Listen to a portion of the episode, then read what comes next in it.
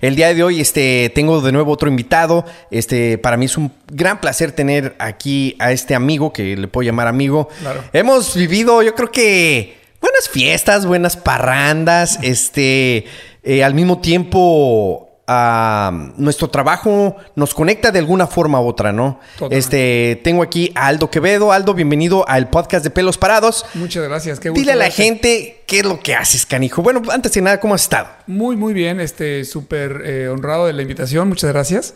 Eh, yo soy director creativo y principal en Lerma, una agencia de publicidad dedicada al mercado hispano aquí en Dallas.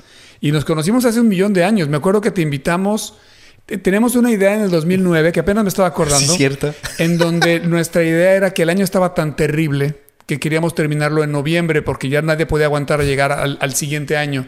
Hicimos una cosa que se llamaba Leave 09 Behind. Cierto. Y tú fuiste el maestro de ceremonias. ¡Wow! ¿Cómo Ajá. pasa el tiempo? Fue allí en, en la Main Street, si no recuerdo. En el centro de Dallas hicimos eventos en Nueva York, en Miami, tú estabas coordinándolo acá en Dallas.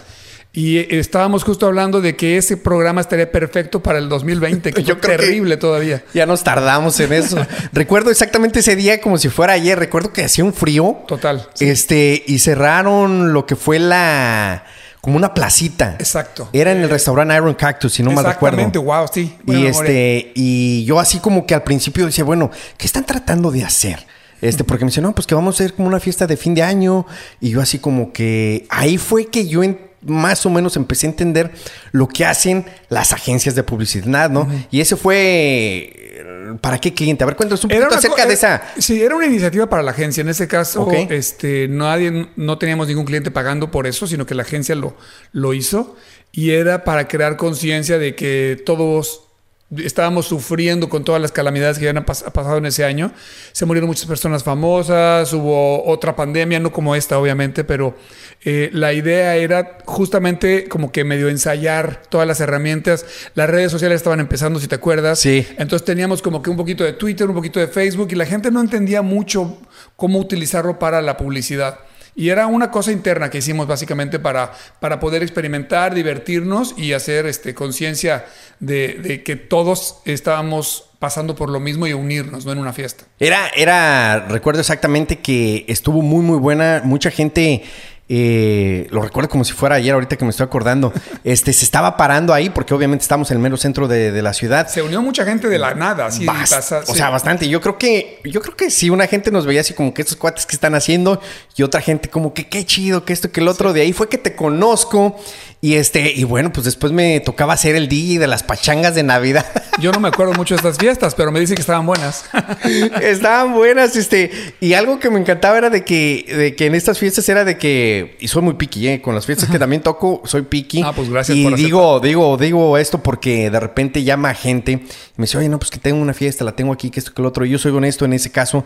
Cuando se basa en eso, le digo, ¿sabes qué? Yo creo que no soy el DJ que andas buscando, ¿no? Mm. En estas fiestas, nada más para decirles, contarles un poquito, tocaba de todo, de todo, de todo. Y rock en español, rock en inglés, mm, merengue, bachata, reggaetón, de todo. Y terminábamos siempre con las de Timbiriche. Total, no, eran fiestones, ¿eh? Estaban buenísimas. De ahí te conozco y obviamente, este, aquí ahorita platicando que llegaste aquí a mi casa, este, le, te contaba, bueno, pues mi podcast se trata de eso, ¿no? De conocerte un poquito más. De repente sí veo yo en Twitter, he visto varias entrevistas que te han hecho en revistas, este, digitales también y todo eso. Y bueno, pues eres reconocido para mí internacionalmente. Cuéntanos un poco acerca de eso. Pues mira, este, digo, primero sí, este, me encanta lo que hago, este, la publicidad. Tengo ya casi 30 años haciendo esto y no me veo haciendo otra cosa. Si tuviera que volverlo a hacer, lo haría exactamente igual. Eh, lo del reconocimiento, más bien, me- de repente me toca estar la cara, pero es el trabajo de todo un equipo. No, no es eh, que yo solo hago todo. Obviamente nadie puede este, hacerse o darse ese crédito. Eh, pero nos gusta mucho tener eh, trabajo que sea notado y que, que tenga disrupción, que sea reconocido, que la gente se acuerde de él, ¿no? Y eso es lo que tratamos de hacer en cada campaña y cada proyecto que hacemos. Este, obviamente ahorita trabajas para la agencia Lerma, para mí una de las más importantes de aquí en el Metroplex. En lo Yo quiero pensar que sí. en el mercado hispano. ¿Es basada para los hispanos o en general? Mira, el Lerma tiene 11 años, eh, yo tengo con ellos 8, este, y la realidad es que el Lerma empezó como una agencia hispana 100%. trabajando para clientes como de Home Depot, eh, para Metro PCS en aquella época, eh, para Chrysler. Y eh, conforme ha pasado el tiempo, igual como, en el, como la, la manera de ver la demografía del país ha cambiado. Entonces ya no somos una agencia hispana al 100%, sino que tratamos de hacer todo lo que, lo que hacemos para nuestros clientes eh, de, una, de un lado multicultural, con un insight que le llamamos un conocimiento de consumidor eh, latino, pero aplicando a todos, ¿no? A los americanos, a los African Americans, a los asiáticos, eh, pero siempre siendo muy respetuosos de la cultura, cómo te, cómo te amarras y ver que cómo, cómo la marca se puede involucrar a eso, ¿no? Tenemos la, la, la, fortuna de trabajar para Abocados from México, siendo yo mexicano. Es, un, es un honor, pero trabajamos para ellos como su agencia digital, que no es necesariamente para los hispanos, sino en general eh, para el mercado este, anglo, ¿no? Eh, tenemos otros clientes grandes como The Salvation Army, que eso somos su agencia de mercado general en este caso. Y te preguntas hoy qué es mercado general, ¿no? Si vienes a Texas, el mercado general es muy latino. Claro. Si vas a San Antonio es 100% latino, ¿no? Eh, ya lo de hablar español o hablar inglés es una una sutileza que, bueno, es una táctica para conectar con la gente, ¿no? Claro, porque una de las preguntas que yo me hago muchas veces es de que hasta qué edad una persona, y me refiero, te doy un ejemplo como mis sobrinos, ¿no? Este, ahorita que es que una campaña en español, mis sobrinos de 18, 19 años, este, eh, es el target en este caso, aunque sea para los hispanos, ellos cuando, no sé, ellos sí hablan español, pero al mismo tiempo como que su idioma primordial es inglés, ¿no? Inglés, sí. Este, ¿cómo manejan eso? Mira, yo tengo cuatro hijos. Te lo voy a decir primero de a nivel personal y después cómo lo hacemos en la agencia. A nivel personal, en la casa, seguramente en tu casa o en la casa de mucha gente que va a ver este podcast, eh, tratan de mantener el español como primera lengua. Claro. En mis primeros dos hijos, que ahora tienen 20, mañana cumple 22 y el, este, y el otro tiene 19, eh, siempre fue, fue súper fácil. Con nuestras hijas es un poquito más complicado porque son gemelas, tienen 17 años, como que van y vienen, 16, van y vienen, eh, pero toda la, palabra más usada en nuestra casa desde hace 20 años es español, español, español, pero significa, eh, lo, que quiero llegar es que esto significa que los, los latinos en este momento del país tienen el privilegio de querer regresar a su cultura, le llamamos el efecto boomerang. Entonces empiezas como, como tus papás te llevan al kinder o a la escuela, lo que sea, empiezas a tener la cultura americana y no puedes dividir. De aquí para acá soy mexicano, de aquí para acá soy americano, sino son 100% las dos cosas todo el tiempo, ¿no? Entonces, eh, lo que pasaba en los ochentas, que los, las personas trataban de que sus hijos sean lo más asimilados posible y entonces dejaron de, de, de usar el español gente que se llamaba José se cambió a Joe y este de Andrés a Andrew. Y ahorita es muy al revés. Entonces ese efecto boomerang lo estamos viendo y digo no creo que haya un mejor momento para ser latino en Estados Unidos que hoy. Honestamente hay mucha eh, mucho orgullo mucho honor eh, mucho prestigio y como muy quiero presumir mi, mi parte latina no ¿Tú crees? Eh, fíjate que tuve un invitado aquí eh, para mi segundo podcast, es Min Mauri. Él, este, obviamente nacido en México, llegó para acá y me platicaba acerca de eso, de que él, sus papás, él vivió eso que me estabas diciendo, de que, hijo, no quiero que hables español. quiero no era bien, visto, no, eras aceptado. Quiero que hables inglés porque no quiero que sufras, ni batalles, ni seas discriminado como lo estoy siendo yo. Este, y él me decía, no era mi culpa que yo no hable bien el español, no es mi culpa. Y sabes qué, no sé si te ha pasado, pero yo me ha tocado ir de Estados Unidos a México para alguna producción o algo con, con gente del equipo que son este, Mexican Americans, que no hablan bien español y en México somos bien intolerantes con la gente que no habla bien español. Ah, tú, pocho. Como si fuera a propósito que no quieren hablar español, pero no los educaron, no, no los, no, o sea, sus papás desafortunadamente, por cualquier razón, no pudieron mantener el lenguaje. Entonces, no es culpa de ellos. Este, creo que una de las cosas que me da mucho gusto trabajar en el mercado multicultural es que tienes mucha empatía, te pones en los zapatos de mucha gente. Entonces, si alguien no habla bien español, no importa, o sea, es perfectamente eh, válido, porque yo tampoco hablo bien, bien inglés, ¿no? Entonces, hay que tener mucho más tolerancia y aceptación de los dos lados, ¿no? Claro, ahorita, y es algo, yo me identifiqué contigo con lo que estás diciendo. Ahorita, nuestra palabra aquí en la casa con mis niñas, tengo una de que va a cumplir cuatro años y la otra va a cumplir ocho. Este, la de ocho, desde el día uno, siempre en la casa, obviamente, español. Español, español, español. Y siempre le, decimos que la verdad, mi mamá no habla inglés. ¿Verdad? Este, ¿cómo te vas a comunicar con la abuela? Pues tienes que hablar español. Mi hija de cuatro años, la que va a cumplir cuatro años, este, decimos, bueno, pues ¿cómo habla inglés? Por la tele, por las caricaturas, con mi hija. Pero eh, ahorita es la que estamos, haz de cuenta que más sí. Mía, por favor, en español. Y mía, por favor, en español. Para mí es bien importante este, y les doy un ejemplo, mi esposa es enfermera y le di y se los pongo de esa forma, le digo, mira, mami tiene este trabajo y le ayuda bastante y ayuda a mucha gente. Ser bilingüe es porque una gran, gran ventaja. Le digo, es bilingüe, le digo, entonces tú cuando seas grande, el día de mañana, este, te va a ayudar bastante si quieres encontrar, encontrar un trabajo, lo que sea. Y, y, tal vez para esto, para gente no es tan importante, pero en mi caso sí es súper, súper importante. ¿no? Yo creo que sí es importante porque la mayoría de las personas que tienen la oportunidad de ser bilingües, eh, lo dan como asumido, ¿no? O sea, es muy diferente hablar español de negocios cuando nos toca de repente tener, eh, tenemos clientes de México y algunas personas que hablan español, pero de conversación, no de negocios, es muy diferente. La mentalidad incluso de los clientes mexicanos con los clientes americanos es completamente diferente. La manera en que interactúas. Pero creo que eh, en el caso de tus hijas, eh, si entienden, más grandes obviamente, van a entender la, ventaja y las virtudes de ser completamente bilingüe. Yo veo a mi hijo de 22 que se gradúa de la universidad, tomó mucho, muchas clases de español de negocios que les, le vuelan la cabeza porque no sabía él muchas palabras, sabe hablar en la casa, conversar, pero no es, no es lo mismo. Entonces creo que sí es algo que hay que trabajar eh, para realmente tomar ventaja. Y como tu esposa, que es enfermera, eh, yo ahora que me hice voluntario, te contaba hace un rato para, para, ir a uno de los centros de aplicación de vacunas, hay un lugar en donde dice, si eres bilingüe, pon aquí porque te vamos a utilizar en tal, tal, tal. O sea, es un gran, gran beneficio para las compañías, para, para los centros de voluntarios, etcétera, ¿no? Claro. a ustedes cuando, yo recuerdo a varios clientes, este, y lo he visto últimamente, ¿no? Últimamente, que antes como el mercado hispano, en radio, tele, lo que sea. Había marcas grandes que tal vez no le ponía el mismo interés, ¿no? Este, ¿cuántos años tú crees que eso ha cambiado? Y yo como que recuerdo una marca, si no mal estoy, un ejemplo, Dr. Pepper. En aquel tiempo empezó, haz de cuenta, ah, wow, están haciendo marketing comerciales en español, o sea, Dr. Pepper, ¿sí me entiendes? Este, ¿cuánto crees que hace de eso y ustedes cómo manejan todo eso? Mira, este, Dr. Pepper era un cliente nuestro también hasta hace poco. Este, ahorita pusieron en pausa todos los presupuestos por toda la pandemia. Sí. Pero realmente es algo eh, reciente. O sea, creo que ha habido una, una gran o varias tendencias, ¿no? Y no me quiero meter mucho al marketing aquí, eh, para que hablemos de más de otras cosas, ¿no?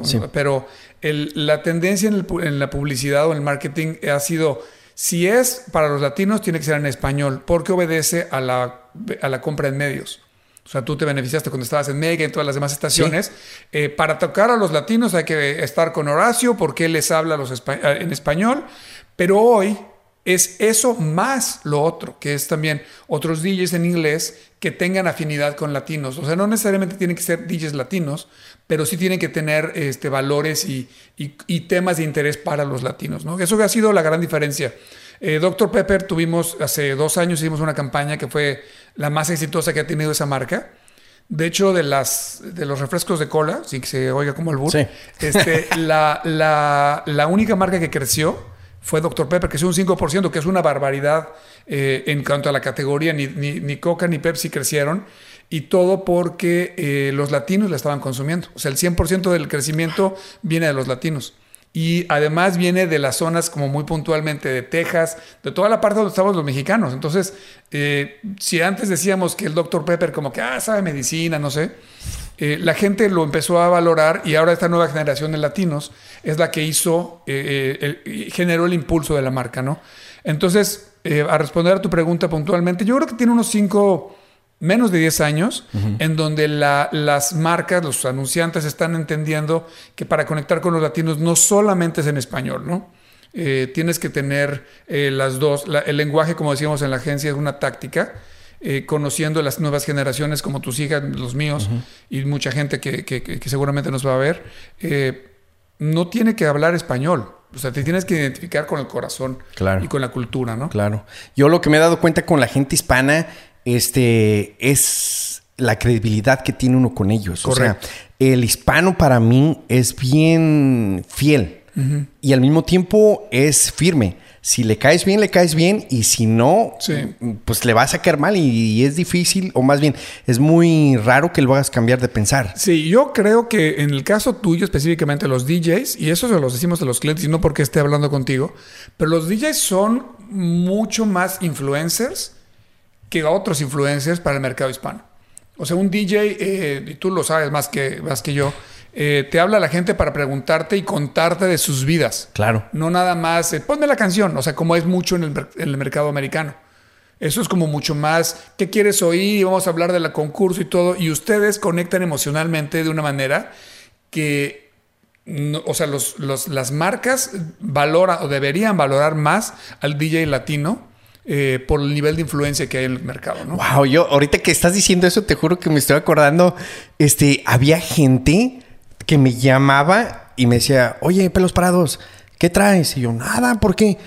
Te, te escuchas, se escucha tu voz media, Eres media parte de su vida, claro. eh, ¿Cómo andas? ¿No te- ¿Andas bien? Sí, no, sí. Y yo, no, pues a lo mejor ando desvelado, no sé, pero ¿a poco me, me notas? Sí, yo, wow, wow. Había gente que te juro que yo ya sabía su vida sin, y nunca los he visto.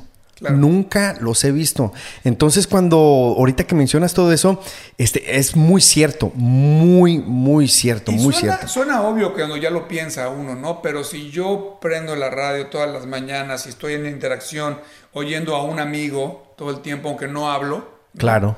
yo conozco su vida y siento que él me conoce. Sí. ¿no? Nos pasaba mucho en los castings cuando hacíamos este o hacemos comerciales de televisión o videos o lo que sea. Cuando estás viendo a ese actor, te mandan un, un video, un video con 30 opciones de cada rol de tu comercial. Entonces los estás viendo tanto que tú ya piensas que los conoces. Entonces cuando al final se escoge el actor que va a ser el actor, el, el- el- el personaje del comercial, y lo ves por primera vez en vivo, no en video, hola, ¿cómo estás? Y el tipo, ¿tú quién eres? ¿No? O sea, como que hay una relación muy, Sí, muy conexión. extraña y una conexión muy, muy, muy padre. Algo que yo te quería preguntar, y este, para que la gente que nos esté escuchando en, en Spotify, Apple Podcasts y todas las demás plataformas, y los que nos están viendo en YouTube, este, yo siempre he tenido esta pregunta: los pasos que se tienen que hacer para crear una campaña. Ahorita al principio del podcast tú lo mencionaste, tú has sido reconocido internacionalmente, pero dijiste algo que también es importante, ¿no? Que no eres, no es un trabajo de una sola persona. Correcto. Este, hay ideas, hay gente de producción, eh, gente que escribe, que este, prepara. Llévanos un poco paso a paso en un resumen pequeño de cómo se hace una campaña. Vamos a decir, yo soy un cliente, llego con ustedes y les digo, ¿saben qué? Quiero llegar a gente de 18 a 34 años porque tengo unos tenis. Es, eh, eh, te voy a contar un caso muy práctico porque es un cliente nuevo en el mercado hispano. Tenemos trabajando con ellos dos años, es Ocean Spray, el jugo de cranberry. Eh, entonces, el que se hizo famoso por el... por el tipo... TikTok. eh, ajá. Órale, órale. Ok. Ojalá lo hubiéramos hecho eso nosotros, pero no lo hicimos. Oye, en el caso de ese chavo, ¿qué pasa? O sea, tiene, tiene un éxito que la realidad es que los influencers tienen un, un periodo de vida muy corto porque como que tienen un chispazo y de ahí van bajando y todo. Él se ha mantenido. y, y lo que me da mucho gusto es que es latino, Nathan Apodaca. Sí. Eh, dos, le encanta la marihuana y la marca no puso problema con eso. Creo que estamos viendo una nueva manera de hacer marketing en donde aceptan que la gente no tiene que ser completamente impecable, ¿no? Eh, antes... Yo creo que nadie es perfecto, ni Exacto, pero antes, eh, para que tú pudieras contratar a un influencer o una celebridad, tenías que checar que no tuviera ningún tipo de problema en su, en su background, ¿no? Que no se metiera en drogas, que no tuviera problemas con nada, que no dijera nada controvertido. Y en este caso, Ocean Spray dijo, bueno, el señor eh, Nathan es eh, como muy wholesome en inglés, no sé, como muy lleno de vida, como muy de verdad. Es, es como que la, la personificación de la buena vibra, que ese es su hashtag good vibes. Claro, claro. Y dijeron, no importa lo de la marihuana. Entonces, eh, lo, lo han hecho. Pero bueno, regresando a eso, en- eh, lo que te iba a decir es que Ocean Spray llegó con nosotros y dijeron, vemos que hay una oportunidad de crecimiento de ventas, porque al final de cuentas todo empieza con las ventas, eh, con el mercado hispano. ¿Cómo hacemos? Así, esa fue la pregunta, ¿no? Entonces nosotros dijimos, bueno, primeramente, Y nos dijeron, como dijiste tú con tus tenis, eh, mujeres de tal a tal edad, creemos que es la oportunidad. Nuestro departamento de planning, que es el primer paso, digamos, sería decir, ok, vamos a investigar qué relación hay entre el cranberry y la latina, la mamá latina. Wow. Entonces hicimos este, investigación de mercado, encuestas, eh, eh, eh, informaciones de, con base de datos sec- secundarias, con unas herramientas que tenemos en la agencia, y de ahí se deter- determinó que muchos de los latinos que venimos originalmente de nuestros países, primera generación o de fuera más bien, este, no conocemos qué es el cranberry, porque no lo hay en nuestros países. Entonces no sabemos cómo se dice y no sabemos a qué sabe. La, tu primera interacción con el cranberry es cuando el doctor te dice, tienes unas este, infección en las vías urinarias, tienes que tomar jugo de arándano. Sí. Y la gente lo piensa como medicina. Claro. ¿no? Entonces, al haber entendido eso y después vimos qué es la relación entre el cranberry y las mamás. Ajá. Y después las mamás, en qué momento de su vida y cómo es la vida de ellas en el día a día. ¿Por qué se preocupan eh, de parte de sus... eh, ¿De qué preocupaciones tienen en sus hijos, en su trabajo, en la casa, con el esposo? En donde la marca puede entrar a resolver. La marca no puede resolver todo. No, porque no. es lógico y aparte no es como creíble. Entonces dijimos, bueno, en donde sí puede resolver eh, Ocean Spray la vida de las, de las mamás es que eh, Cranberry tiene vitamina C que es muy buena y saludable, pero también es dulce y rica, sobre todo con las mezclas que tienen otras frutas. Entonces, como un muy buen eh, premio para los niños, pero al mismo tiempo te preocupas en la, en la salud. Entonces, ya que sacamos ese insight, se le presentó al cliente. Todo esto es, estos clientes están hablando con cuatro agencias. Wow. Entonces tenemos que llegar Sí, a decirles, nuestro ángulo es este. Y quisiéramos acercarnos a esa mujer, este, como esto se llama, le pusimos Lolas, y el, el nombre de la persona, digamos, mental o la- el mindset se llama Loving Luchadoras. Luchan por que sus familias estén bien, pero también por que estén eh, divertidas, a gusto, etcétera. Y, y es una cosa muy larga, ¿no? Pero ya que empezamos con ese mindset, el cliente le gustó, ganamos el negocio y a partir de ahí el equipo creativo, regresando un poquito, cuando el equipo de planning sacó esta idea o este mindset, esta, esta persona a la que tenemos Entonces, que el, hablarle, el- Perdón que te interrumpa. El nombre de Lola, ese nombre de luchadoras, ¿quién lo saca? el, el departamento de planning. Ok, el planning. Nuestro principal se llama Kim Hill, que es de Barcelona. No le digas que es español porque se enoja, es, es este catalán. Órale. Eh, y la idea es que él y su equipo sacan este concepto Ok. de, de- de per- de personalidad. Y el equipo creativo de este lado, que en este caso es un, este, un director creativo colombiano que se llama Lucho, eh, eh, que ojalá nos esté oyendo. Sí, sí, sí. Eh, y él y su equipo saca este concepto y se lo presentamos al cliente. El cliente le gusta, presentamos normalmente cuatro ideas. Es, esta es para que las mamás sean más consentidoras. Esta es para que las mamás sean no sé qué. Y entonces ya que lo- los clientes escogen, y obviamente es como muy de, de- de sociedad, ¿no? No te dice el cliente este, sino que lo platicas, lo hablas, lo vas ajustando con ellos. A partir de ahí, entonces ya entra el departamento de producción, que es en nuestro caso Matías Ada, nuestro productor ejecutivo. Él empieza a cotizar compañías y en este caso con- con- contratamos a una compañía de Nueva York que trajo un, director de Argentina en una casa postproductora de Uruguay y lo filmamos en México. Wow. Hicimos el audio aquí en Dallas. Entonces, realmente te das cuenta que hay muchísima gente tocando las cosas, ¿no? ¿Y esto es para un comercial de TV o de tele, de eh, tele? de 30 segundos. Todo esto para decirte todo este proceso de meses, para resumir en 30 segundos y, este, y toda la parte social y todo, ¿no? Entonces, a partir de que ya tenemos este comercial, ya está aprobado, ya todo el mundo lo produjo de este grupo que te digo, eh, el departamento de medios, que en este caso es Rodrigo Vallejo, de, nuestra, de una compañía socia nuestra de medios, Rotu, ellos ven dónde hay que ponerlo para que la gente a la que le queremos llegar lo vea. Entonces hicimos mucho una plan de medios en radio, en televisión y en social, ¿no? Y en, y en di- redes digitales y todo esto, ¿no? Y a partir de ahí haces todo, todo esto que hiciste, tienes que ir midiendo cómo va. Todo esto se hizo para hacer un, un mercado de prueba en Houston para ver tres meses cómo subían las ventas, ¿no? Eh, también hubo una activación eh, con DJs en Houston, por cierto, este, afuera de los, de los supers y todo eso. Fue tan bien que lo acabamos de lanzar a nivel nacional en Despierta América, casi boom, grandote. Y este, el mismo comercial está saliendo y estamos trabajando en el segundo, en la segunda parte de la campaña, ¿no? Pero es un proceso de seis meses, digamos. Wow, e, es algo como una vez tuve la oportunidad de platicar también este con Eric de Telemundo. Sí. Y haz de cuenta que tuve el placer de trabajar ahí y yo decía, "Ah, este cuate se avienta los deportes en dos minutos. Yo creo que en 30, dos horas, una hora escribimos todo y se lo avientan. No, es un proceso larguísimo. Ahorita que das ese ejemplo de este comercial en específico, este, gente de obviamente de todas partes de Latinoamérica para un comercial de 30 minu- de 30 segundos, perdón. ¿Y cómo catalogas un comercial? ¿Cuándo es cuando dices, obviamente, las ventas, ¿no? Claro. Este que dice, este comercial sí funcionó. Esta es una campaña exitosa. ¿Qué es lo que hace una campaña exitosa? Que tú Mira. puedes decir, esta mm, fue un home run. Sí, este, hay muchas cosas que, que- que consideramos. Eh, en la agencia tenemos una- un filtro que se llama loud and clear. O sea, tiene que ser loud, lo suficientemente gritón, si quieres, o lo suficientemente fuerte y, y que destaque dentro de todo lo demás.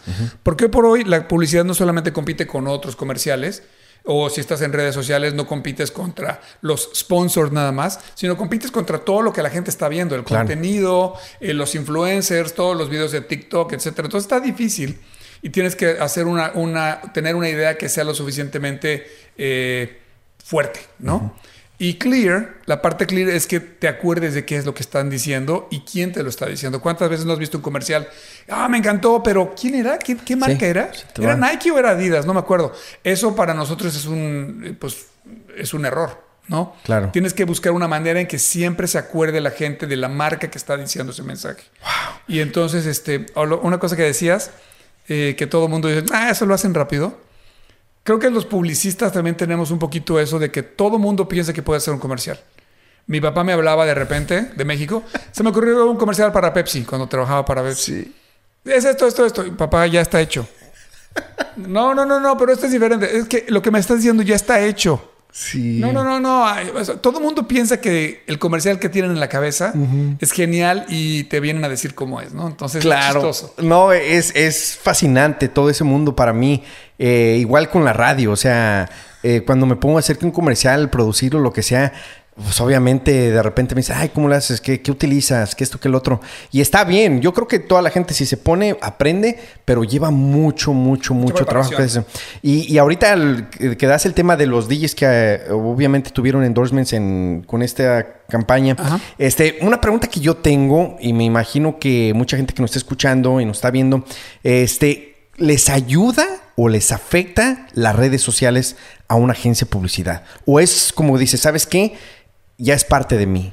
No, yo creo que tiene que ser. O sea, no, no puedes pensar en una campaña y después una campaña para redes sociales. Tiene que ser una campaña eh, eh, desde el punto de vista concepto fuerte que, se de- de- que, que tenga diferentes comunicaciones o objetivos por, por, cada, por cada- Le llamamos touch point, ¿no? Cu- Cuando la gente interactúa con tu marca en Facebook, es para hacer ciertas cosas.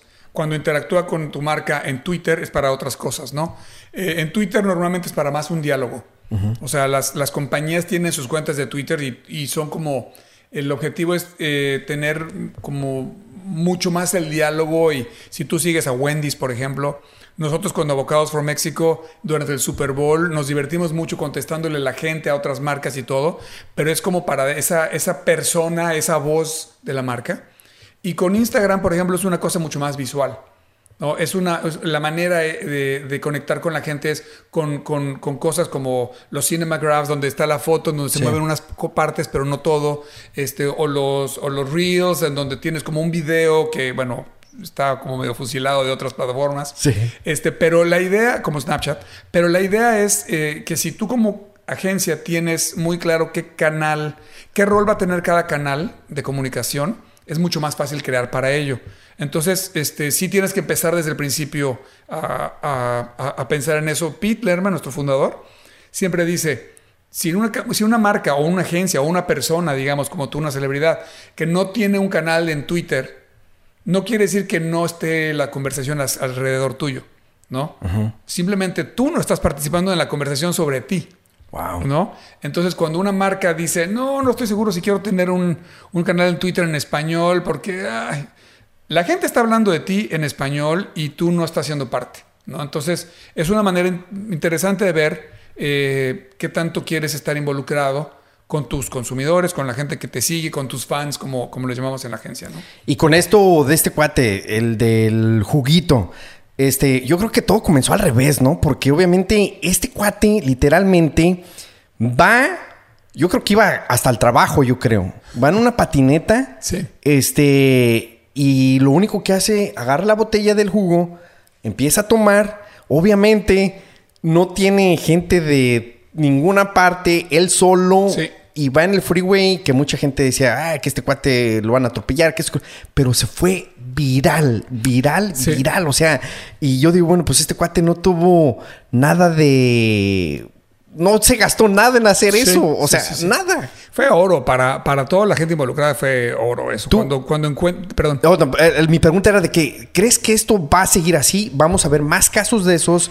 ¿O crees que va a llegar el punto que nosotros como consumidores digamos, ok, eh, como dicen en inglés, en inglés, it's getting old? Yo no sé, porque la gente se sigue entreteniendo en- eh, y divirtiéndose en todas las plataformas, ¿no? Entonces, eh, en el caso de Nathan, yo, mi opinión este, es que él hizo lo que hacen millones de personas durante todos los días, en cada minuto del día. Eh, nada más que su video lo vio alguien que tenía muchos seguidores, millones, le dio un like y lo retuiteó, y eso es lo que hizo que explotara. O sea, yo puedo hacer algo muy bueno O hasta ir mejor. y nadie lo ve, no- entonces no lo hice, básicamente, ¿no? Sí. Eh, en el caso de, de él, eh, lo, lo tomaron varias personas, con, influencers con cientos de miles o millones de seguidores, y eso llegó hasta el guitarrista de, de- de- la banda de Fleetwood Mac, a hacerlo, al Sí, CEO de, de la compañía. Ocean Spray, y yo creo que es un evento que la gente necesitaba en el 2020. Porque era la, Sí. la, eh, o sea, la personificación de la buena onda. No sé si sabes la historia previa. Se le descompuso la camioneta. No, no sabía. Tenía que regresar a su casa. Se agarró la patineta y se fue de regreso porque no servía su camioneta. Órale. Que hizo Ocean Spray al final. Le dio una camioneta gratis. Yo no sabía eso. Yo decía, bueno, ¿y por qué le regalaron un- una camioneta y no bastantes patinetas? Sí, porque tenía la bronca de no tener este coche. ¡Wow! ¡Qué buena Entonces, onda! eh, creo que lo, donde las marcas tienen muy buena participación es cuando entienden el rol, no lo que te decía al principio. ¿Qué problema puede resolver la marca de la vida del consumidor? No podemos decir todos porque no es cierto, ¿no? En el caso de Ocean Spray resolvió la vida de este chavo, pero como apoyándolo para que siga su buena vibra. Y bueno, lo tuvieron en el Super Bowl. Ya, eh, no sé si es un influencer pagado por Ocean Spray, pero lo siguen apoyando recurrentemente. Y yo creo que la marca recibió muy buen karma, si quieres, este, por ayudar a alguien en el momento que lo necesitaban. Y tú ves las ventas de, de Ocean Spray se han ido al cielo, ¿no? Gracias a Dios. Wow, ¡Qué buena onda! Me imagino que a ustedes les está yendo muy bien con esa, Sí, sí, esa marca también. Oye, este, vamos a hablar un poco de una de lo que es mi favorito, de los aguacates. Este, tienen años ustedes trabajando esta marca y de repente, para mí se me hace bien curioso y quiero que la gente sepa, este, el Super Bowl y los, y los. O sea, dices como que, ah, como que tal vez un aguacate lo veo más como con un, tal vez una copa del mundo, lo Sí. que sea, pero tienen esa cuenta ustedes. Es una cuenta que ya tienen, pues ahora sí que varios años. Sí. Y, y cómo unen el Super Bowl con los aguacates. Bueno, mira, eh, tenemos trabajando seis años para ellos. Eh, realmente, si tú ves el consumo de aguacates, específicamente en guacamole, en el Super Bowl, Ajá. Ese, ese día, únicamente ese día, podrías llenar todo el, el Cowboy Stadium hasta arriba. Si lo vaciaras todo en la cancha. Este, son billones de toneladas este, de aguacate. La lo que causa el Super Bowl. Sí. Eh, la realidad es que eh, no es algo que Aguacates de México o Aguacates for México haya creado, pero más bien capitalizó en esa tendencia. Es el día en donde la gente se junta a comer snacks, wings, eh, nachos, etcétera. Y resulta que con estos seis años que hemos estado trabajando con ellos y, y ellos desde antes, han estado eh, poniéndole a la gente la idea de pensar en, en- en el guacamole como primera opción de, de snack, ¿no? Eh, nos ha ido muy bien con ellos. Nosotros, para ser súper claros, no hacemos el comercial del Super Bowl de la tele, sino hacemos la parte digital. El- en la parte digital hemos sido la marca con más menciones o que ha dominado la conversación, como le llaman en las, en las métricas de, de publicidad. Eh, de los últimos cinco años hemos estado en el lugar uno o dos como marca de menciones. Y eso obviamente es un gran trabajo del equipo digital que lo dirige Pancho Cárdenas este, y, del, equipo creativo que también es Lucho, por cierto. Sí. Este, la idea es eh, hacer que crear una experiencia digital. Tú ves el comercial de televisión, el caso de que había un domo en donde toda la gente se había metido al domo, pero habían dejado los chips afuera. Entonces los aguacates estaban adentro, no se los podía comer porque no había chips. Y la idea era, no, no, los aguacates son tan versátiles que te los puedes comer como sea. Entonces, ese era el comercial de televisión. Y lo que hicimos nosotros es un mundo digital que se llamaba Wack World, en donde realmente había millones, de, bueno, millones no, muchísimas recetas de, de, cómo comer eh, aguacate o guacamole sin chips en sándwiches, en tacos, en mil cosas, como para inspirar a la gente, ¿no? Fue súper exitoso. Y así ha habido cada año, tiene un, un objetivo, decir que valen la pena los aguacates, que, que, son versátiles, que son frescos, que son este, de México, y así por, por ahí cada año ha tenido un objetivo. Este año, como no hubo eh, comercial de Super Bowl por todo lo que está pasando, claro. el objetivo era este, hablar de preparar, de que te podíamos llevar al estadio. Entonces hicimos un estadio virtual, se llama eh, eh Bowl, y contratamos a Troy Aikman, el quarterback, este Hall of Famer, eh, y Erin Andrews de, de, Fox eh, News, de Fox Sports, para que ellos te dieran la bienvenida y un tour virtual a un estadio y también fue muy exitoso. Entonces, hemos siempre tratado de sorprender a la gente y darles algo fresco y nuevo para que interactúen, ¿no? Entonces, es una cuenta muy divertida, es muy difícil porque, como decías tú, todo el mundo piensa, ah, es facilísimo hacer un par de videos con Troy, ¿no? E, es, cuesta mucho trabajo lograr algo que quede bien eh, y que conecte con la gente, ¿no? Ok. Fíjate que yo vi el comercial e incluso ese día se me hizo tan chistoso porque fui al Walmart. Nosotros somos nos encantan los aguacates. Mi hija de cuatro años se puede comer un aguacate ella sola. O sea, y yo me, fascina. Yo le puedo poner aguacate a todo. Almuerzo, comida, cena. Qué bueno. O ojalá, sea, ojalá cena aguacates de México. No, no, en serio. este, entonces se, me hizo súper interesante, ¿sabes? Fui al Walmart y los compré en la bolsa que vienen como de tres o cuatro aguacates, ¿no?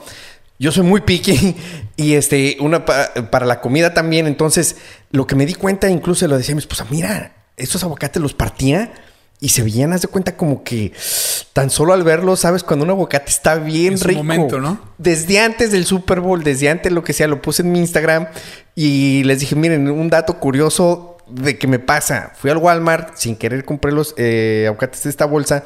Y este, y yo, ¿qué son? Ah, son avocados México. Órale, chido. Este, y te digo, o sea, los aguacates, chidísimo. Ese día del Super Bowl, sin saber la campaña que ustedes, o sea, eh, hasta ese día, bueno, obviamente sí lo he visto, pero me metí a fondo a ver un poco más lo que estaban haciendo. Y es cuando veo el comercial de Troy Aikman con esta muchacha. Y este, y yo dije, bueno, ¿qué puedo hacer? ¿Qué puedo? Pues no, pues me como unos tacos con aguacate. o sea, porque yo creo que mucha gente familiariza el aguacate con el pico de gallo. Correcto. Este, pero al mismo tiempo, pues es, es bueno para la salud, muy rico. Y este, y lo puedes comer con, con todo, ¿no? Sí. Entonces, a lo que voy es esto de que me metí al Twitter y yo creo que estaba bien picado viendo todo lo que estaban poniendo. Te llegó a este Y será porque no sé, o sea, me dieron el mi mero mole porque tal vez me fascina el aguacate. Fíjate que es algo muy interesante que dices porque una de las grandes barreras para mucha gente es no saber cómo escoger un aguacate. O sea, creo que lo damos por hecho nosotros mexicanos que lo tocas y dices, ah, este es para ahorita y este es para mañana, ¿no? O para dentro de unos dos días. Eh, y, hay mucho de lo que estamos haciendo para ellos que es en la parte de educación. O sea, para ti es fácil saber, ah, lo dejo afuera en una bolsa de papel estrazo, lo pongo periódico. Esas cosas a mucha gente, no quiero decir americanos porque hay mucha gente, claro, millennials, incluso latinos, que no saben, o Gen que no saben cómo, eh, de hecho hay muchos memes, ¿no? El aguacate está todavía no, todavía no, todavía no, todavía no, todavía no. Ya, ya se pasó, ya se pasó, ya se pasó, ya pasó. Entonces creo que eh, mucho de lo que es el, el sabor, lo natural, lo nutritivo que es el aguacate, se frena porque la gente no sabe escogerlo. ¿No? Entonces, este, eso, eso, es mucho de lo es, que hacemos. Es como la sandía. Yo creo que cada vez que voy de compras es una. Haz de cuenta que también. cuando fui? Fui el sábado temprano al supermercado. Ahorita por toda la pandemia voy tempranito. Este, le dije, ¿sabes qué? Le dije a mi esposa, ¿sabes qué? Yo voy haz la lista, hacemos la lista, plum, me voy. Encontré sandía, ay, pues su madre, dije, pues a ver cómo sale. ¿Te acuerdas cuando vendían en México las, las frutas caladas? Sí, que sí, le hacían sí. un hoyito y te enseñaban que estaba buena. Yo creo que aquí eso no se podría hacer, seguramente. No, no, no, olvídate. Yo creo que me ven haciendo eso en la tienda y, y lo, lo siguiente es voy a estar afuera sí, y sí. no vetado de la tienda. Entonces llego con la sandía, a mis hijas les encanta la sandía también. Llego y les digo, no, pero espérense. El truco que te enseñan los papás, pégale, pégale. A ver si. Y, asegúrate que esté un lado como medio amarillo porque es como que está bien y que esto que el otro.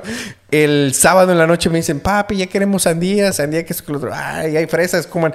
Bueno, la partí riquísima. En su momento. Y dime si yo sé escoger una sandía. Claro que no sé, fue de pura chiripada. O sea, entonces Sí. es chido que estén educando hasta para eso del aguacate. Es que es muy eso. importante porque cuando tú tienes una mala experiencia con lo que sea, con cualquier marca, ¿no? Claro. Eh, no nada más no lo compras, de nuevo, si tienes una mala experiencia, sino que vas a, a- a tus redes y te recontraquejas de las cosas, ¿no? Y ni es culpa de la marca. Y la marca no tiene la culpa porque, bueno, eh, lo que uno trata de hacer como publicidad es poner un mensaje positivo hacia las, sobre las marcas, pero depende de tantas cosas. Por ejemplo, Starbucks, ¿no? Estaba leyendo un artículo apenas. ¿Cómo es importante que el barista que te atiende, y si pones todo, 7-Eleven, lo que tú quieras, a donde quieras ir, lo importante que es que te trate bien la persona que está en el, en el mostrador, porque eso le puede dar en la torre a una marca. Esa interacción con un chavo que trabaja por una cantidad de a la, a la hora. Entonces, eh, la, la realidad es que Starbucks eh, eh, eh, invierte muchísimo dinero en entrenar a sus baristas porque saben que ellos son la marca, Es la cara. ¿no? Y la cara. Es, es incluso nosotros también en la radio, nuestro equipo de promociones. Este, yo comencé en promociones este, en mi carrera en la radio y me acuerdo bien clarito que algo que me enseñaron siempre, me ¿sabes qué? Desde el momento que te pones la playera o desde el momento que empiezas a trabajar con Eres la nosotros, marca. eres la marca. Incluso te van a identificar más que ni los locutores. Sí. Porque tú eres el que andas. Yo comencé en la radio andando en la calle regalando boletos. wow. Este, eh, mi primer, mi primera experiencia en la radio, que digo, donde me pagaban porque comencé en una comunitaria, este, y ahí pues nada más iba a hacer un show y esto. En la primera radio que me pagan, me dicen, ¿sabes qué? Este, tenemos, eres part-timer y empiezas y eres de promociones. Yo en ese punto ni sabía que iba a ser yo de promociones, ¿no? ¿Qué es lo que pasa? Me dicen, ¿sabes qué? Pues tenemos boletos de jaguares en aquel tiempo, vamos a decir. Te vas a ir a Mesquite. Y yo, pues, ¿para dónde? Y dice, pues sí, ¿conoces aquí el Metroplex? Yo, sí, pues aquí he crecido. Y yo dice, bueno, pues ¿dónde habrá gente aquí? Que le en interese, en- y yo, ¿dónde me paro? En donde tú quieras, nomás que no te corran. Entonces, órale, pues yo voy. Bueno, recuerdo bien clarito, me paré en la esquina del 635 y la Town East.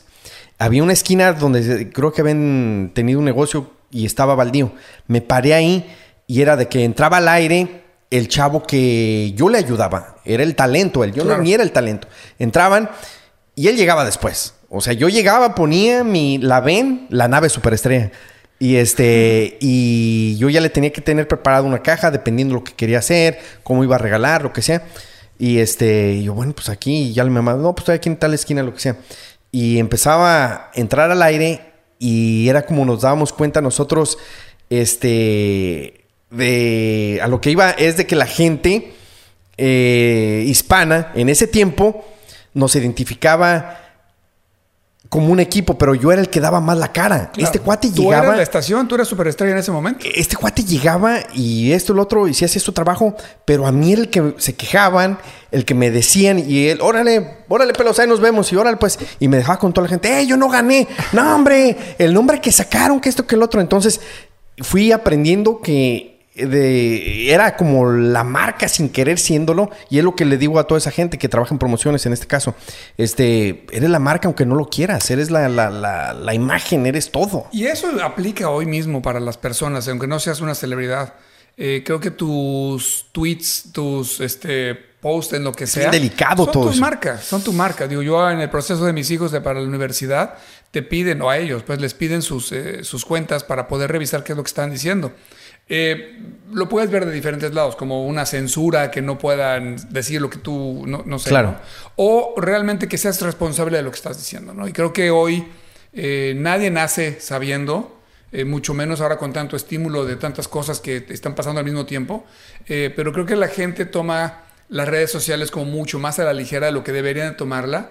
Eh, porque es al final tu marca personal, ¿no? O sea, todo lo que pones allá afuera habla de ti y de, y de cómo eres. Y eso aplica para marcas, para celebridades y para personas normales, ¿no? Entonces, es interesante. A mí, a mí, proceso sociológico. Claro, a mí me ha pasado dos, tres veces que pongo algo y digo, oh, no, mejor lo quito. O sea, no, mejor lo quito. O sea, eh, y hace poco fue una historia que puse y tenía que ver con lo del COVID. Mi suegra estaba este, un poquito mala, ya había quedado bien y hagas de cuenta que lo puse, pero al minuto digo, no, gracias a Dios mi suegra ya está bien. Entonces, me, ¿cuánta gente no hay ahorita que está pasando por un mal momento que Sí. ni tenía que ver con lo que yo pensaba que la gente tal vez iba a empezar Sí. a pensar? Pero dije, mejor lo quito, mejor lo quito. Y aparte no me iba a sentir cómodo. Y dije, nada, mejor ahí muere, lo quito y no quiero problemas. Este, ah, vamos a regresar a lo del podcast. Una pregunta que tengo yo también para ti, Aldo. Obviamente este es un podcast, visu- eh, visual es extra, lo veo yo como para YouTube, pero mm, Spotify, Apple Podcasts y obviamente de todas las demás plataformas, ¿cómo ves esto? ¿Cómo ves eh, los podcasts contra la radio? Son y es una pregunta sí. eh, que tal vez yo te la hago obviamente porque pues trabajo en la radio, pero ahorita el empuje que yo veo, podcast, podcast, podcast, podcast, la radio yo sé que siempre va a estar ahí. Igual que la televisión, igual que el noticiero de las 5, Claro. igual que el noticiero de las 10.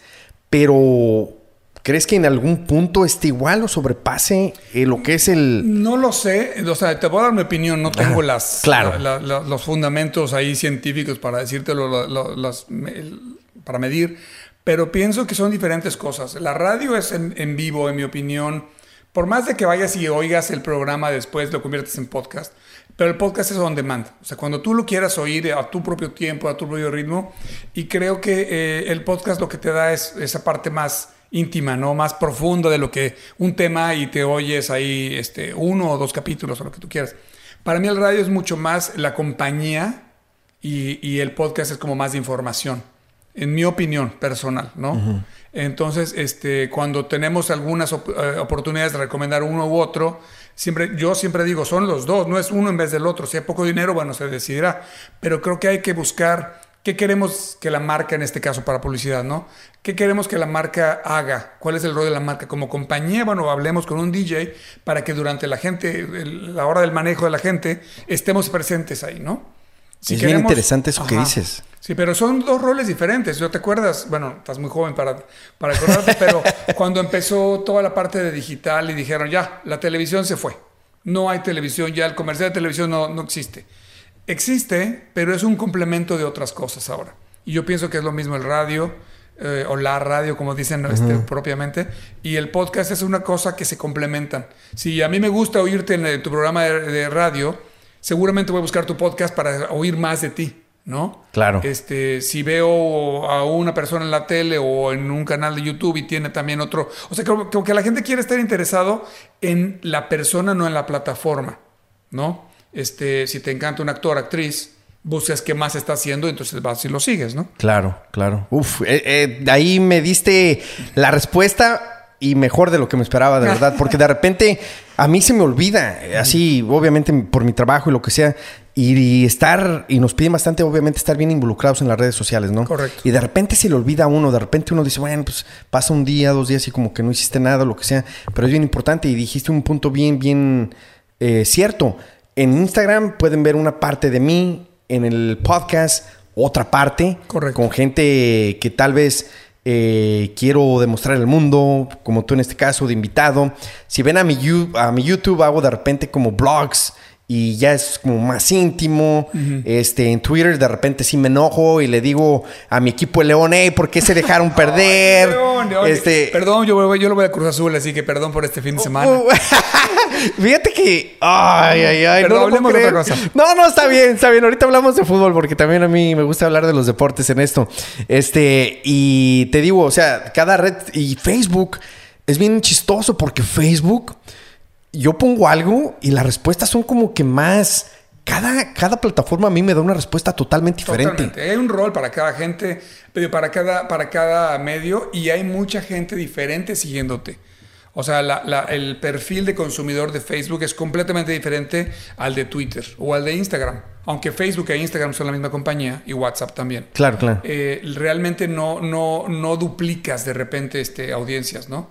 Eh, por eso tienes que ser consciente en dónde quieres estar. Entonces, eh, un ejemplo, y esto yo me tengo que educar acerca de eso también, ¿ok?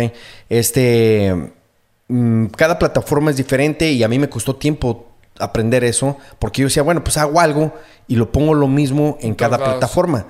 Y yo como que decía, ah, ¿por qué tengo más respuesta aquí que acá? ¿Sí me entiendes? Y ahora lo que he aprendido un poco es de que tal vez el mensaje, tal vez el mismo, pero lo pongo de diferentes formas. Tal vez en Instagram hago, como tú dijiste, un reel, un video corto, como que sea el hook. En Twitter, tal vez una imagen, pero con un título fuerte y que sea catchy. Y en Facebook, no sé si como que yo lo veo como que se quedó como que un poquito atrás, pero al mismo tiempo, este, la respuesta que recibo es más como que mucho más también. Mira, en Facebook tiene la ventaja que ningún otro, eh, eh, ninguna otra red tiene, que eres tú. No, no te puedes poner un handle de XYZ. O sea, eres Aldo Quevedo. Y la gente sabe quién eres y la gente que sigues, si, eres, si tienes un perfil privado, es porque tú las aceptaste. Claro. Es una relación de amigos, en teoría así empezó la, la plataforma. Las demás no, las demás es admirar una galería o si, te, eh, si lo piensas como Twitter, es como una plaza en donde cada quien está hablando, alguien pone un tema y todo el mundo que quiera va Se y dice, ¿no? Eh, eh, si te fijas, en Twitter es más difícil que alguien sea una, que tenga un canal privado. Sí, no, porque y en es más... Facebook es mucho más fácil y es mucho más normal que la gente tenga sus amigos nada más, ¿no? Claro. Entonces, con esa, con esa mentalidad te puedes dar cuenta de que la gente que te sigue en Facebook es mucho más invertida en tu persona, como que te conocen más, como que le van a dar un poquito más de pensamiento de lo que van a decir, porque su nombre está a un lado del- de su comentario. Sí, cierto. Muy, muy Y en cierto. Twitter la gente le vale gorro, o sea, se deja ir con todo porque pues al final tienen el, el- el avatar como huevito todavía, ni siquiera tienen este foto o ponen una caricatura, entonces se dejan ir porque está, están detrás del anonimato, ¿no? Entonces yo para mí, eh, me- sobre todo en la, en la presidencia anterior, Sí. ya como que me daba flojera y me, me- me enojaba entrar a Twitter. Porque todo era mundo, todo el mundo atacándose a todo el mundo. Y bueno, la plataforma es muy buena, depende de quién sigas, obviamente. Claro. Pero llegó un momento que dije, me voy a salir de, de consumir. O sea, me gusta postear y poner cosas. Sí. Y yo tengo como que un rol para cada marca, para cada canal, para mí mismo, ¿no? Este.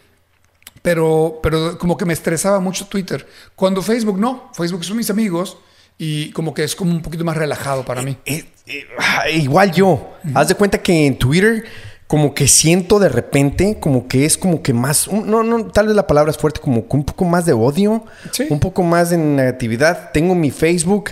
Y es, si voy a Facebook es porque me quiero reír. Ajá. Y tengo, obviamente, mi privado donde tengo puros amigos de México. Sí. Y ah, cada cosa que ponen, obviamente tengo el que el- va a la gente, le da like y pongo Sí, lo de aquí sí, de mi trabajo y todo eso. Pero, pero es cierto, o sea, tienes toda la razón. Incluso en Twitter es donde yo me he limitado en poner cosas y le he pensado dos veces antes de poner algo. No fuertes, ni Mm. Claro. groseras, ni nada, pero siempre este Más consciente. Más consciente, porque al final del día, cualquier comentario, hasta yo incluso veo un comentario que ni tiene que ver conmigo, que alguien que sigo le dio retweet y lo leo yo. Me quedo así como que, ay, lo, ¿por qué esta persona puso esto? ¿Sí me entiendes? Sí. Y vas y ves y dices, ah, no, esta persona está mal o lo que sea y como que quieres contestar y como que no. Sí. Y entonces así como que ah, agotante. Y eso me lleva a lo siguiente. Me gustaría saber, eh, hablar de fútbol. Yo sé que eres futbolero. Sí, este, no, no, no sé de fútbol porque le voy a Cruz Azul, así que claramente no sé de fútbol. Eh, eh, obviamente le vas al Cruz Azul. ¿Cuándo va a ganar el Cruz Azul? No sé, pero ya, o sea, el Frustra Azul, ¿no? Ya estamos ahí cerca, estamos en la semi, vamos ganando 4-0 y perdemos así con los Pumas. Qué cosa tan terrible. ¿Tú, tú no le, le ofrecerías una campaña al Cruz Azul? Total, no tengo un amigo en, en México que también así, creo que más fan que yo todavía, eh, y es dueño de agencia Raúl Cardos, y les ofreció una campaña. ¿En serio? ofreció- no sé en qué pasó, en qué paró, pero eh, creo que dos cosas. Uno, ya los fans de Cruz Azul ya estamos curados. Dices, bueno, ok, hasta que yo los vea levantando algo de trofeo o algo, ya. Pues, por otro lado, aunque estén en la final, no estás como a gusto, contento no tenemos la seguridad de los que le van a los Tigres o al América, por ejemplo. Sí. ¿no? Que aunque no van bien, todo el mundo dice, vamos a ganar.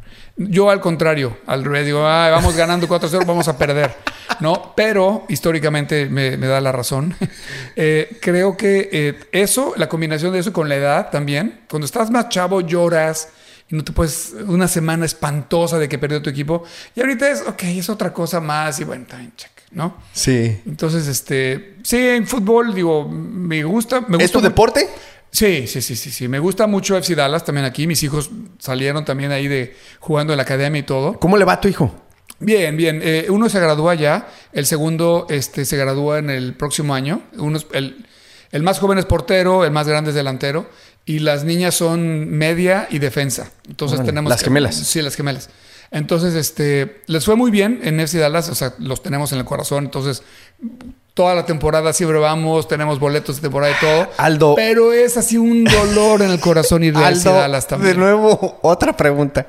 ¿Cuándo va a ganar el FC Dallas? No sé, bueno, ganaron el día 2016, ganaron dos cosas, el Shields, el Supporters Shields y, y la copa esta de... La copa... Sí, el Dallas- pero- No, ¿cómo se llama? No. Open Cup, Sí, pero, pero mira, yo No llegué sé, aquí. no sé. Yo llegué aquí en el 94.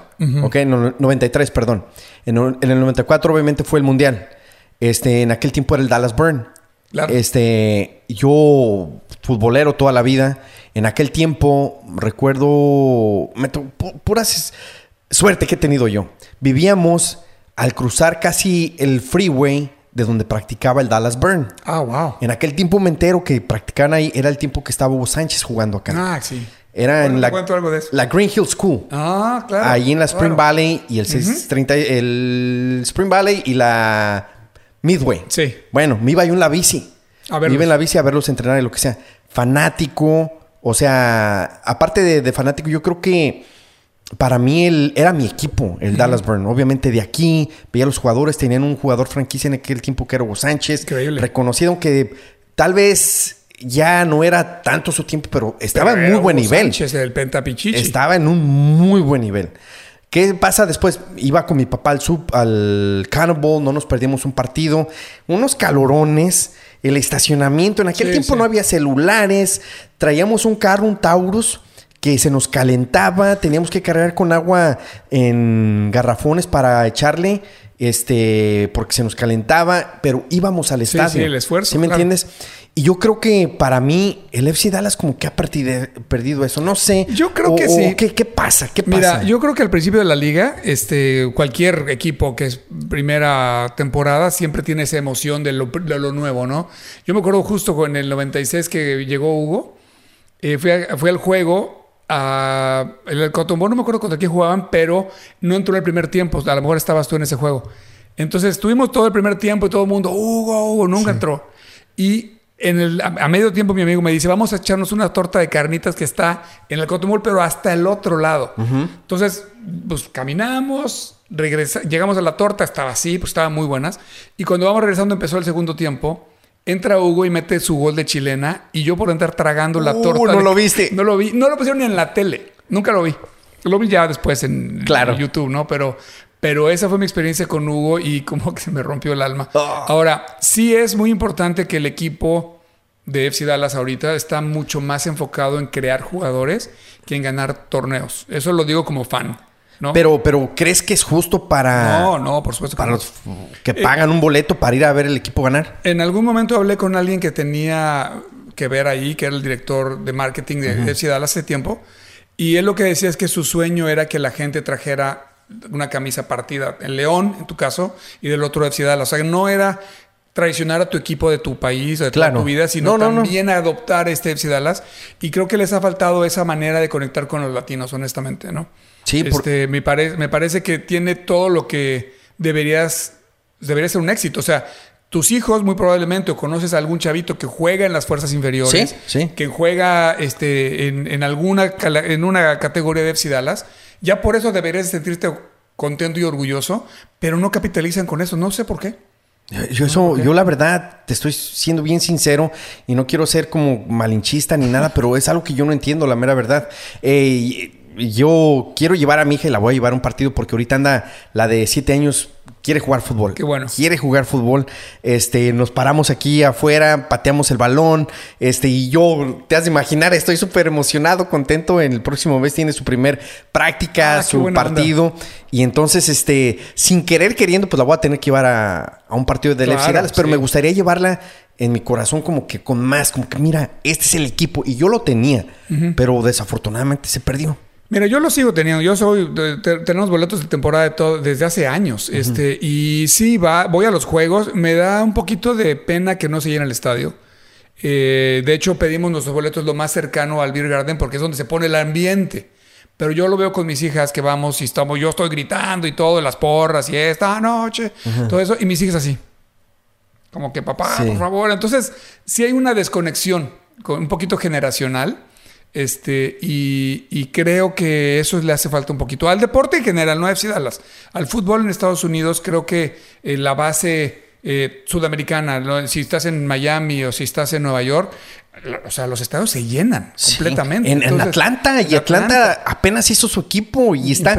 Ya quedaron campeones, un gran equipo, jugadores que yo sí ubico, pero no eran para mí como que wow. Son, son una, una afición muy fuerte. Yo pienso que tiene mucho que ver que si el estado de San Frisco, que si es una actividad para los papás versus una forma de vida para nosotros. Es, ah, mi hija juega fútbol dos veces a la semana. y, y eso no, o sea, en nuestros, en- no te voy a decir nada nuevo, pero tú juegas fútbol en la calle, yo jugaba fútbol en la calle y es todo lo que hace uno. Ajá. Y cuando trasciendes a ser adulto o papá, tus hijos hacen lo mismo y por eso hay una conexión con el deporte. Acá creo que es una actividad más del verano, de la primera, que compite con todo lo demás. ¿eh? Por eso creo que no hay una, un amarre tan, Yo- tan fuerte. yo y hablo que- como papá y aficionado, no como experto. ¿eh? claro, no, yo tampoco, yo tampoco. Yo soy el típico de que, ah, si no ha sido por mi rodilla, yo ya estuviera ahí. Pero, este, fíjate que es bien interesante todo lo que hemos hablado contigo, Aldo. No quiero que sea la última vez que vengas Sí. al podcast de Pelos Parados. Te lo agradezco de verdad, de todo corazón. ¿Algún mensaje? Siempre me gusta preguntarle a gente como tú, que te considero una persona exitosa, Gracias. una eh, persona ejemplar, obviamente mexicana, que llegó a este país con un sueño, ¿no? Como llegamos todos y que me imagino que vas a seguir, seguir logrando cosas y las vas a seguir haciendo. Este, ¿Qué consejo tienes para todas estas gentes que tal vez están llegando, que estamos aquí ya por mucho tiempo y que seguimos aquí y que no han logrado esa meta? ¿Qué es tu, qué es tu consejo? Es, está fuertísima esa pregunta porque creo que es algo que todos nos deberíamos de, de- de- de preocupar un poquito más, eh, de inspirar a la, a la siguiente generación.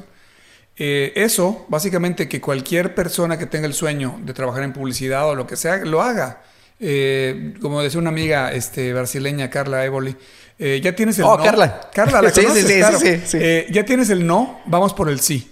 ¿No? Entonces creo que una cosa que tenemos los inmigrantes o los hijos de inmigrantes es ese empuje, que nadie nos va a decir que no, porque toda la vida nos han dicho que no y lo hemos logrado, ¿no?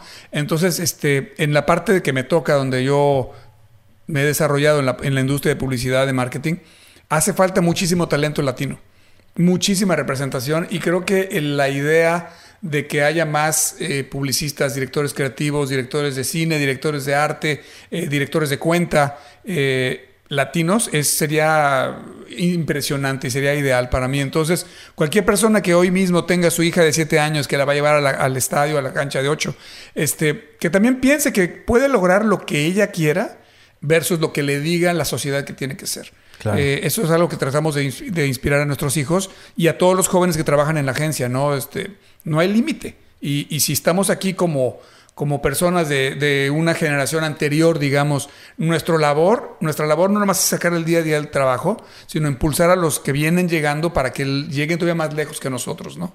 Y eso, o sea, que se busquen eh, cuáles son sus sueños eh, y que trabajen completamente enfocado a eso. Creo que la vida diaria, la urgencia de, los, de, de las semanas que va pasando, nos distraen. Si tu objetivo es este, ¿qué tienes que lograr? O sea, revisar de repente cada mes, oye, mi objetivo era este, quería hacer eso, y ya me distraje porque me puse a hacer otras cosas. Y tratar de ser honesto con uno mismo diciendo, la verdad no voy a llegar a ese objetivo, voy a cambiar mi objetivo. Claro. Pero sí hay que buscar cómo lograr lo que te planteaste desde el principio y ir recalibrando si quieres, pero que no te distraiga la vida. Volteas a ver y tienes ya 50 años y dices, me faltó hacer esto, esto, esto y esto. Entonces, ojalá la gente latina que esté viendo esto, oyendo esto, tenga esa claridad que tenemos los de 50 y tantos años, eh, decir, a los 25, planteate tus metas, eh, ponte un objetivo y busca y, y, desempólvalo de vez en cuando para que no se te distraiga con todo lo que pasa en la vida, ¿no? Muy larga la respuesta, pero no, no, no. De algo. Pero es lo que te decía fuera de, que comenzáramos, este, de que mi meta de este podcast es no solamente, obviamente, echar la plática, pero sí informar. Y al fin del día, mi meta es de que las personas que escuchan o ven el podcast se les llene un poquito de gasolina, esa fe, esas ganas. Y que si están pasando tal vez por un mal momento, por un obstáculo, que terminen de escuchar este podcast y digan, wow, sí puedo. Sí se puede. Sí, puedo. Porque tú y yo, o sea, tenemos y no acabaríamos de anécdotas de que las cosas que nos han pasado, obstáculos que hemos vivido y lo que va a seguir y que nos falta, pero tenemos que seguir echándole ganas. Sí, ahí tienes que tener mucho eh, talento de entrada, eh, mucha suerte y estar en el lugar correcto, con, la, con en el momento correcto, en el, a la hora correcta, ¿no? En el lugar, en la, en la hora. Eh, creo que incluyendo que no estés en el lugar correcto, con el talento y ser como muy testarudo y muy necio con lo que quieres lograr, eh, te abre las puertas que de, otra forma no estarían ahí, ¿no? Claro. Aldo Quevedo, gracias. Dile a la gente tus redes sociales, Aldo. Eh, me encuentran en Twitter en Aquac, A-Q-W-A-C-K. Y en, en Instagram igual, yo creo este, y en Facebook Aldo Quevedo. Aquí las voy a poner como quiera ah, eh, para que vean, sigan y obviamente trabaja para Lerma, ¿verdad? Sí, Lerma. Lerma, este, grande compañía de publicidad aquí en el Metroplex, pasada aquí en el Metroplex. Correcto. Este un placer de haberte tenido aquí en el podcast de Pelos Parados. Para mí es ahora sí que bien emocionante tener gente como tú, exitosa, eh, llena de buena vibra y este y echándole gañas y ahora sí que logrando el sueño americano. Gracias Aldo. y bueno, pues sigan escuchando el podcast de Pelos Parados. Recuerden, está en Spotify, Apple Podcasts y todas las demás plataformas. En YouTube también nos pueden ver para los que nos están escuchando y los que nos están viendo. Si quieren seguir escuchándonos, bueno, pues váyanse a las otras plataformas, ¿ok? Eh, regresamos la próxima semana con otro episodio aquí al podcast de Pelos Parados.